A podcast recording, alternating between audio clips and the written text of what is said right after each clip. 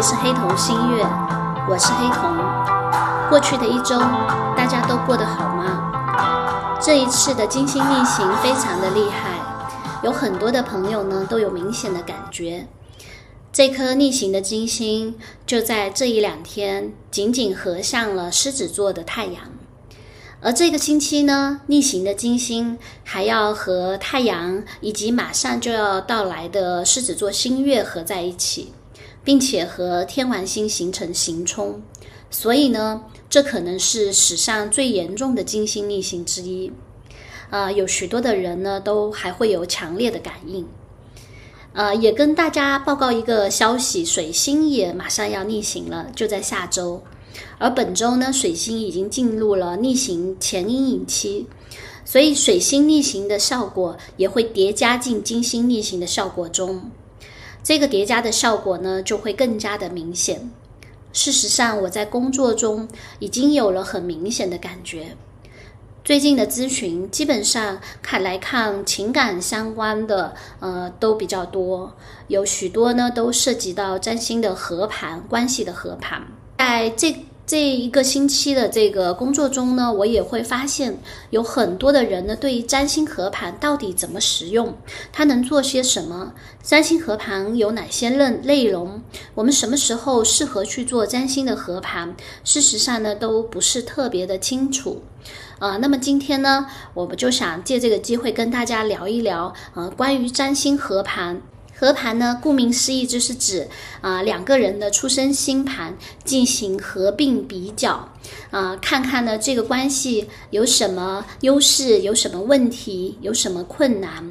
那么合盘的类型呢，最常见的是情感合盘，也就是我最近看的比较多的。事实上呢，啊，亲子合盘、合作合盘，包括家庭成员的合盘，啊，包括朋友关系的合盘，啊，领导关系的合盘呢，这些呢，广义上来说呢，啊，任何两个呢之间有一些比较紧密关系的人呢，都可以去合并比较他们的星盘，看看这个关系呈现一个什么样的状态，给大家带来一个什么样的这个影响和作用。我们呢，即使啊没有做合盘，大家应该也会有这样的。感觉啊，我们跟有一些人呢比较有缘分。所谓的缘分，指的是不知不觉的被吸引，就好像呢我们的感情对象、我们的朋友，我们就会发现啊，这些人好像是注定，有些人好像是注定要成为我们的朋友的，有些人我们好像注定是会发展一些情感关系的。那是什么样的原因呢？也许在星盘里呢，我们可以找到一些答案。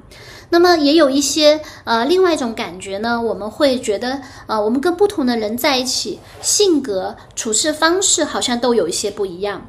这是为什么呢？好像不同的人在一起呢，就好像有不同的化学作用，啊，好像发生了不同的做化学化学反应一样的。啊，所以呢，我们每个人呢，都好像又不是一成不变的。有一些很好的朋友，啊，就是跟他们关系很融洽；然后跟有一些人的关系呢，就是格格不入啊，都是有一些原因的。那么同时呢，大家可能还有另外一个发现，就是呢，所有的关系呢，好像呢，也都是会有一个一个的阶段的。有时候呢，曾经很好的朋友，过了一段时间呢，就嗯不太联系了，甚至是疏远了，甚至是紧张。但是呢，又有一天呢，可能又重新联系上了啊。所以呢，这些起起落落呢，又都是什么原因引起的呢？啊，我们今天就通过合盘来了解一下人的关系，在这个占星和占星合盘的角度是怎么去理解、怎么去分析的。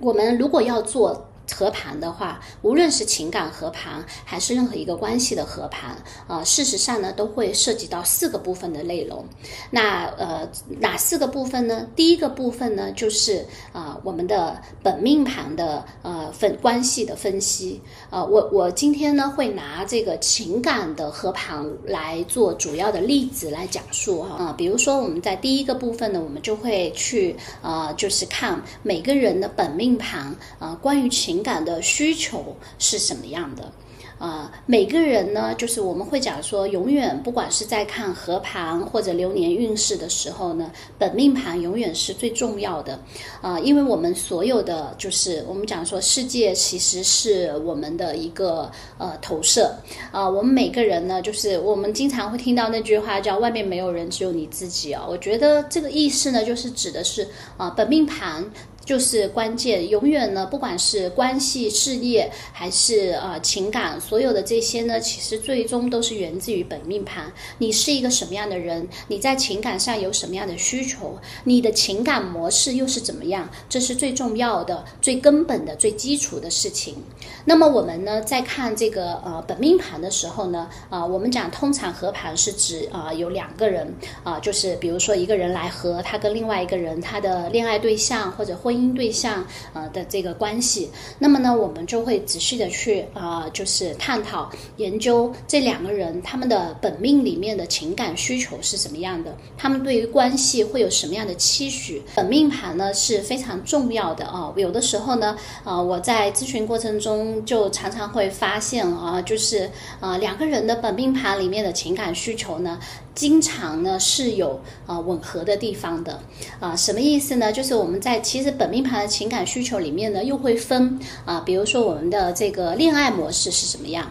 我们的婚姻模式又是怎么样啊？我们的呃要注意哦，在占星里面，其实恋爱和婚姻呢，它是由不同的呃星宫、不同的宫位和星体来决定的啊。比如说我们的恋爱呢，基本上是跟我们的第五宫相关，而我们的婚姻关系呢，常常是跟第七宫啊，以及呢，跟我们的金星、月亮都有关系。那么我们在呃，包括我们在看婚姻的时候呢，我们还会看到第四宫啊，也就是我们原生家庭啊的一些状况。那么在星体上面呢，包括月亮、金星、火星，都是我们会去考察的对象。那么总而言之呢，呃，我们很有意思的一个现象是会发现啊，就是在这个本命盘的两个人本命盘的解读的时候呢，我们经常就会发现啊，这两个人呢，之所以他会形成了一些关系呢。是有一些原因的，在本命盘上面呢，他们是会有一些这个互相吸引的地方，但是呢，呃呃，我们讲说，哎。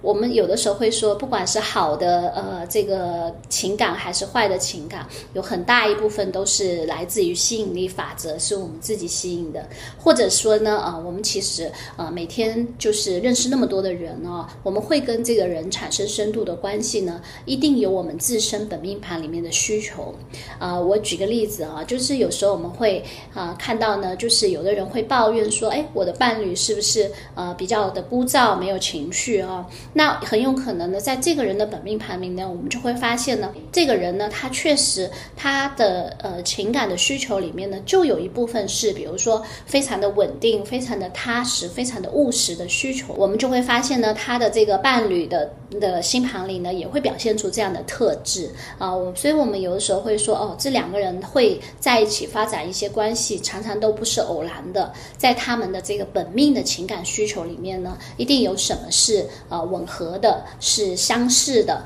或者是有吸引力的啊，这个就是指的是每个人本命盘的分析。但是呢，本命盘的分析里面呢，比如说他的恋爱和呃婚姻，他在星盘里可能会呈现不同的状况。也就是说呢，一个人的情感需求其实它是非常复杂的、立体的。有时时候有一些人他的恋爱需求和他的婚姻的需求，包括他对于这个长久的家庭生活的需求是比较一。致的，那么这个时候呢，啊，我们是比较好处理的。对于这个人来说，那也有一些人呢，你会发现在他的本命盘里，比如说他在恋爱上的需求和他在对于婚姻的期许，包括对于家庭生活的期望，其实可能是存在呃或大或小的矛盾的。如果说说那个矛盾比较大的话，那么很有可能呢，他找到的伴侣呢，可能只满足了他的这个多重矛盾的这个其中的一部分。但是呢，我们可以通过本命盘看到他更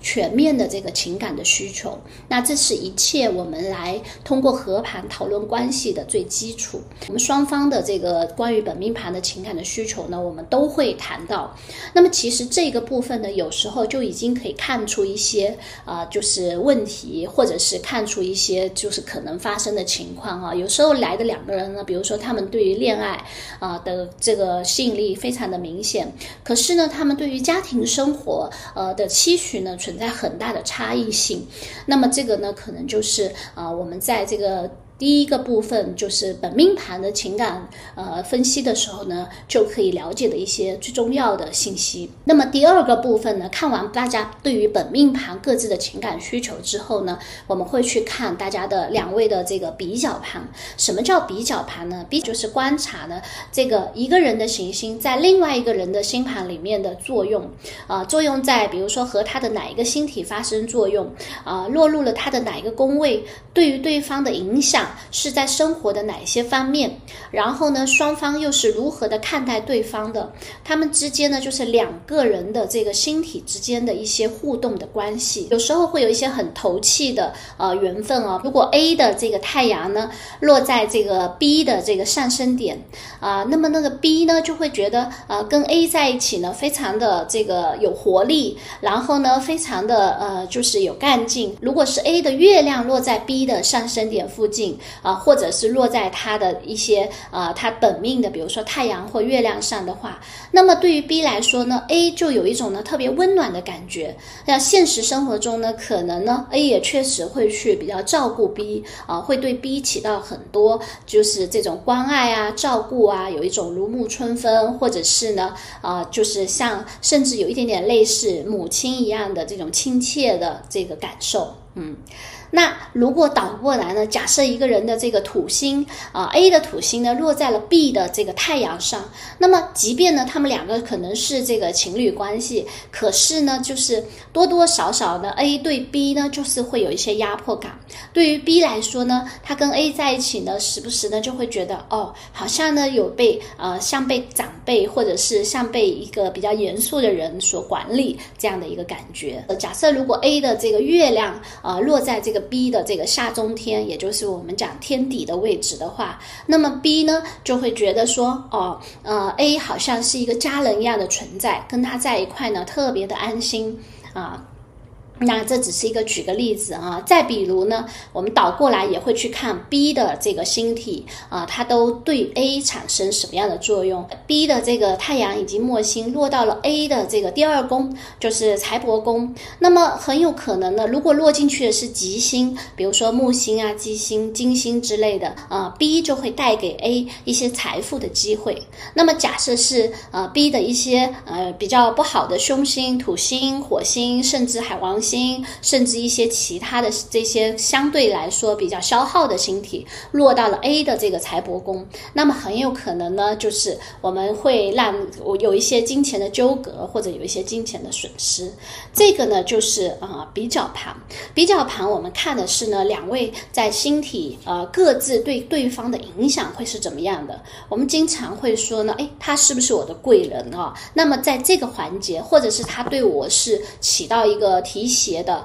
呃帮助的。或者是呢，就是情投意合的这样的作用，还是说给我带来了一些呢，就是推动力，或者是压迫感，或者是呢，就是攻击性哈，都有可能。那么比较盘是呃非常的重要的啊。我举个例子，比如说月亮呢，如果是呃月亮就特别的重要哈。如果两个人的月亮呢很和谐，就代表他们之间呢很有安全感，生活方式也比较相近。那么如果月亮呢就是两个人月亮南辕北辙，或者是呢。呃，非常的难协调的话，就代表呢，他们的生活方式、习惯啊，处理情绪可能会完全不同。那同时呢，比较盘里面的一些呢，也可以看出彼此的吸引力大不大啊。比如说，呃，就是火星啊和金星啊，跟对方的，比如说恋爱宫，或者是他们之间的这个金火之间的这种交互啊，通常都会带来一些比较强烈的吸引力啊。有时候我们就会有一种呢特。别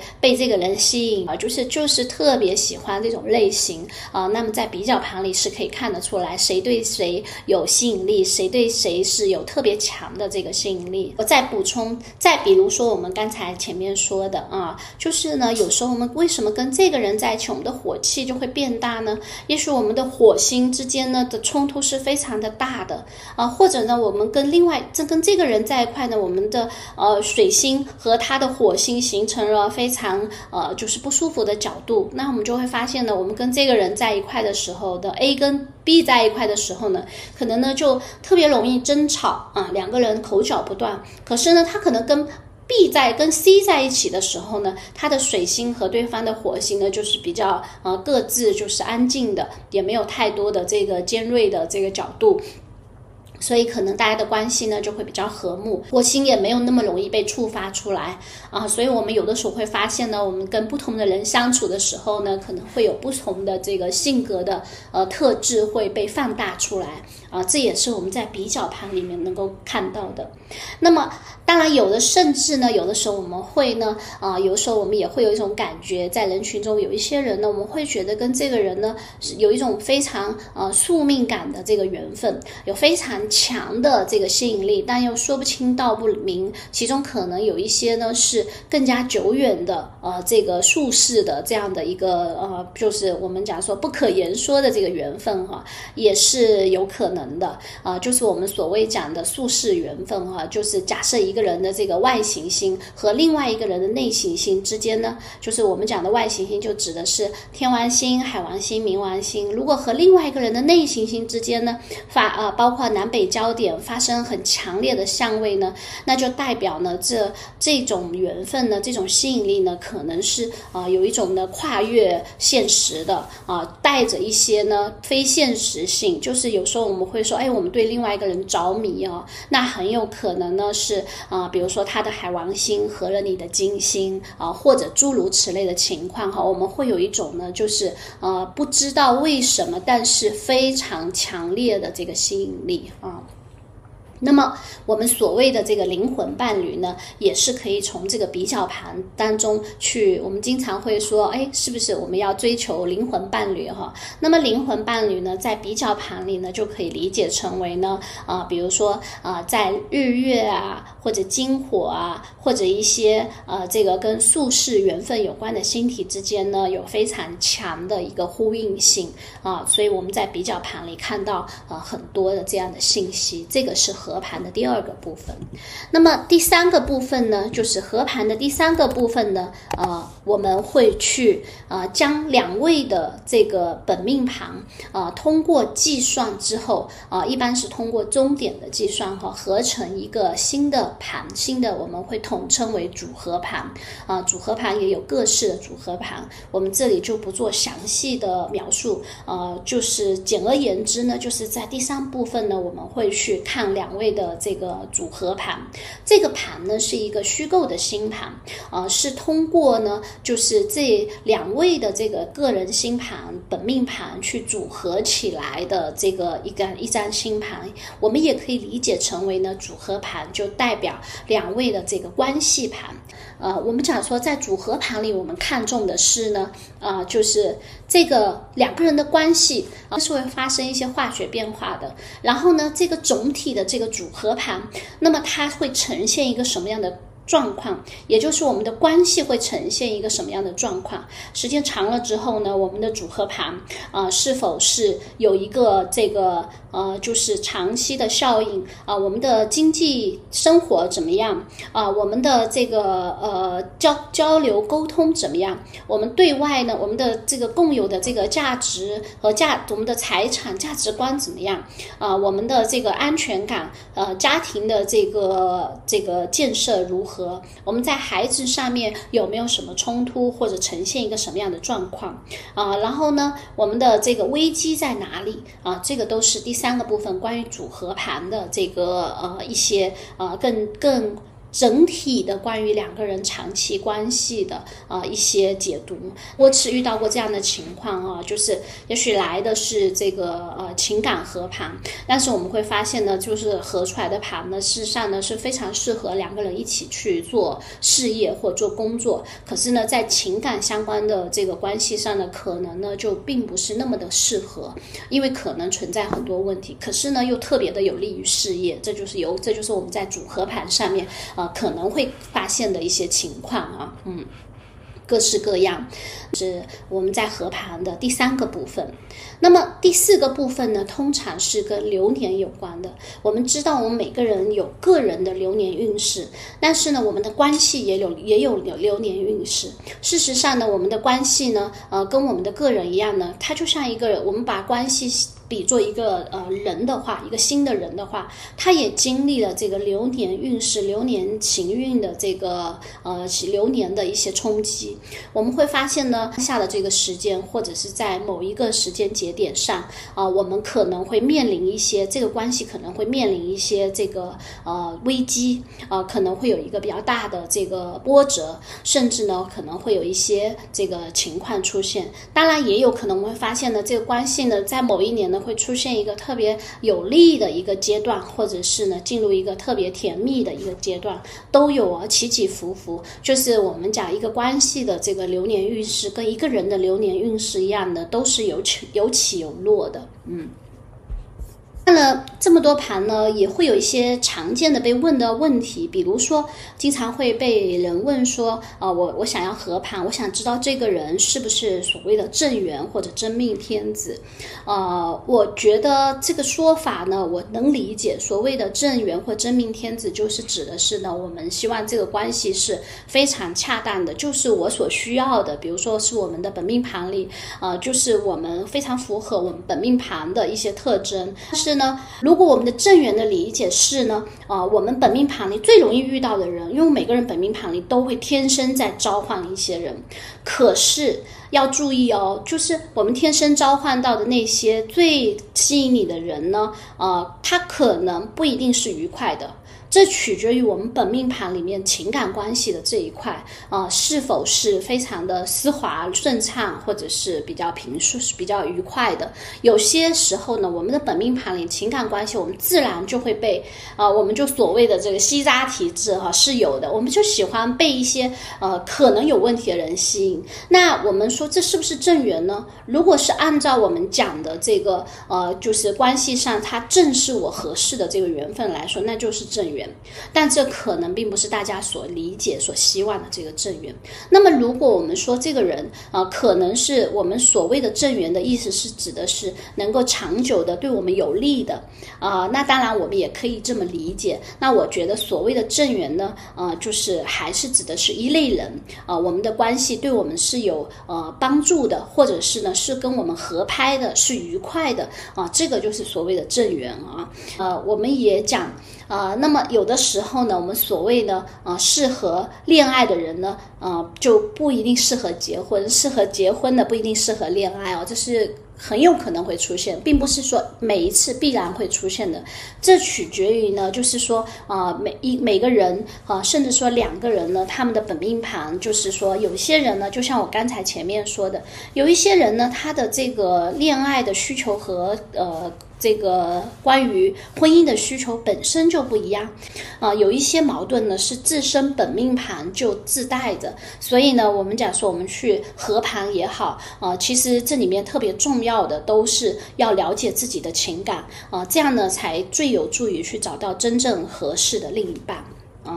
那么我有时候呢也会被问到，经常被问到的一个问题是说，呃，我们会不会离婚，会不会分手这样的问题啊？呃，客观的说呢，会提出这样的问题呢，很正常。基本上呢，是我们这个关系遇到了危机。那么通常呢，我想说的是呢，我们在占星合盘，包括加进流年运势之后呢，我们只能看到呢，这个关系呢面临巨大的危机。啊，我们也会说，从概率上来说呢，这个危机是哪种程度的？是十级的，啊，就是会危及到关系存续的，还是说它只是一个啊，就是小插曲啊，小波折？呃，但是呢，客观的说，他究竟会不会一定会离婚？这当然呃取决于还是我们还是有个人的选择意志的啊。那有的时候呢，我只能说，呃，我们这个在和盘的过的时候呢，会看到有的关系呢，可能确实呃呃不太合适，但有可能哦，有些人我们假设有的关系却不太合适，但他可能真的存续了很长时间啊。还有一些跟和盘有关的要注意的事情是，呢啊有时候呢，我呃有时候会也是有一些啼笑皆非哈，就是有些时候呢，有些人会找一些他还没有见面的相亲对象的呃这个呃出生时间来看合盘，这个我是不建议的。生活中没有交集的两个人，嗯，合盘是没有任何的意义的。两个人是要有一定的这个关系的，是要有一定的有发展了一定的关系，有相处过一些时间的，你也有真实的感受的，这样的时候呢，才适合去做。呃，这做和盘啊，那么呢，另外一个呢，就是我刚才也说到的，就是。和盘其实它是很难作为这个关系的最终论论断。什么叫最终论断呢？就是呢，我也很客观的说，我们看到的这个和盘里面呢，就是特别良好，就是看上去就是我们讲说天作良缘的这样子的盘呢，呃，并呃概率并不高，可能有个百分之五到百分之十，甚至更少一点啊。嗯，那么呢，特别差就是这两个人呢，就是啊关系差到没边，就是互相损耗的。可可能也有百分之十，那么有百分之八九十的是中间态。啊，就是呢，两个人肯定是有一些互相吸引的地方，但是呢，也有一些呢，就是矛盾的地方。啊，所以呢，我们讲说，有时候我们通过合盘呢，是是特别适合用来改进关系、发现问题、解决问题的，不是一个数值，不是一个这个问卷啊，也不是我们这个传统的这个呃是的传统命理讲的这个合婚哈，就是啊，就是像这个铁口直断啊，合完以后就是行或不行。两个字并没有那么简单哦，它是一个相对呃，就是呃完整的呃有层次的呃这样的一个呃这个这个分析报告啊。对，那至于呢这个里面的好或不好，我们假设比如说有一个人啊，他对于你来说呢情感上面都很相容，可是呢他可能会让你损耗一些金钱啊，这个情况呢其实不不少见哦。呃，这个当事人来说是觉得这样的关系就不好吗？不一定哦。那。可能这个判断我们只说事实，那至于那个判断呢，可能呃是就是要当事人还是有自由意志可以去决决定的，嗯。那假设另外一种情况呢，就是这个和盘的这个人对他呢，就是可能对他的金钱、对他的这个人际关系、对他的这个社会的这个地位都有提升，可是呢，在情感上面呢，大家可能在某一个方面呢特别的不不合，或者说是呢呃特别枯燥，就会选。则分开或者还是继续呢？这个很多也是当事人自己需要去决定的。但是我们会知道这个问题是什么样的问题啊？我们有没有解决的方法？两个人之所以会有产生呃比较强烈的关系呢，通常是因为不完美啊。有时候呢，完美呃。太完美的这个两个关系都是和谐相位，都没有冲突，但实际上过于完美也代表没有动力。之所以呢，我我们跟别人发生呃一些这个一段关系呢，事实上呢，这里面的一些矛盾冲突，呃，当然也有相似性的。事实上呢，是这个关系能够得以发展很根源的问题。过于完美，有时候就没有发展的动力了啊，这个也是大家需要了解的啊。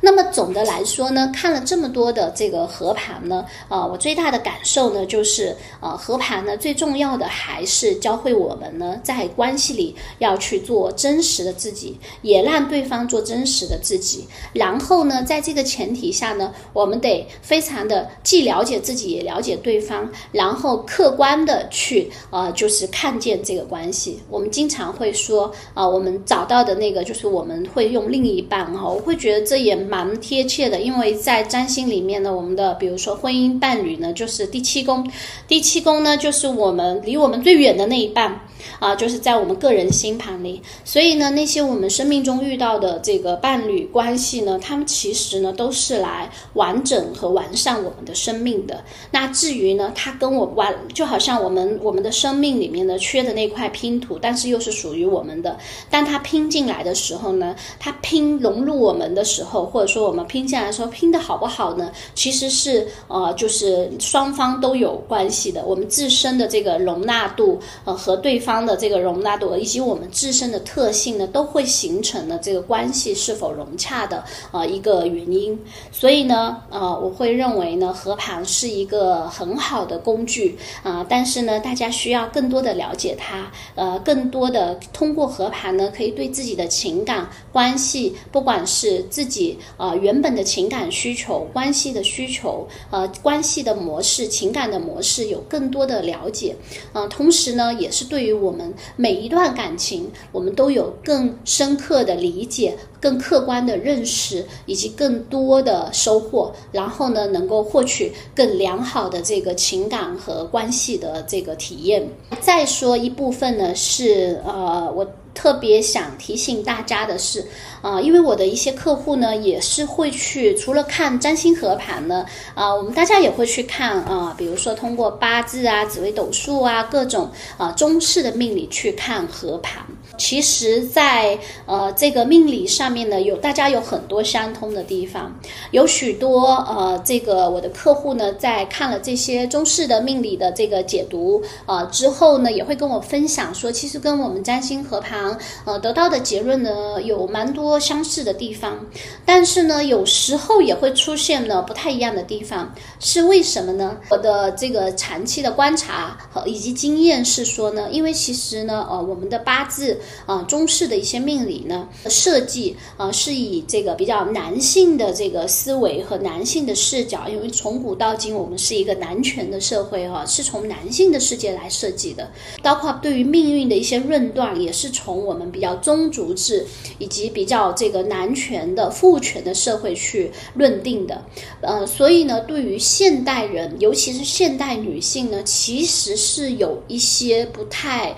呃合适的地方啊。啊，我举个例子，就在中式命理里呢，有时候呢，比如说遇到那些啊，比如说需要跟呃外国人结婚的这样的命，呃，就是女性的命命运呢，就会做一些好像不太好的论断啊。那是因为呢，在古代呢，就是天高地远啊，就是而且呢，大家普遍会认为就是呃，就是到远的地方就是不太好的地方，或者是要离开家乡。对于一个女性来说，啊，对。命运的论断有很多是跟她的这个婚姻以及她的丈夫，就是她八字上面看到的这些有关的。而且呢，在这个古代的这一套命理里面呢，对于女性的事业的这些是啊不太看重的，甚至呢是啊减分的。但是呢，其实，在我们的占星，因为占星是一个啊，相对来说，呃，它是一个没有那么的完全站在女性的角度，它更呃平衡一些。另外一个呢，经尤尤其是经过了现代的占星、心理占星，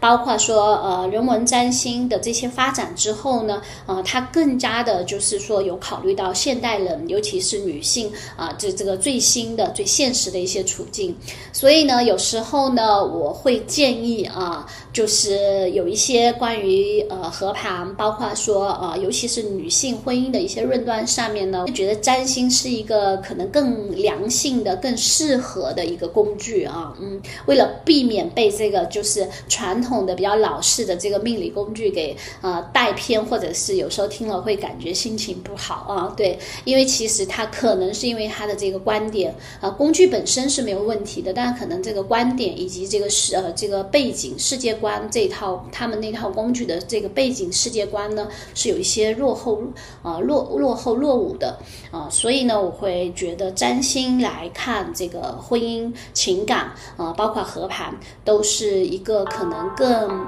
呃想的一个工具吧。嗯，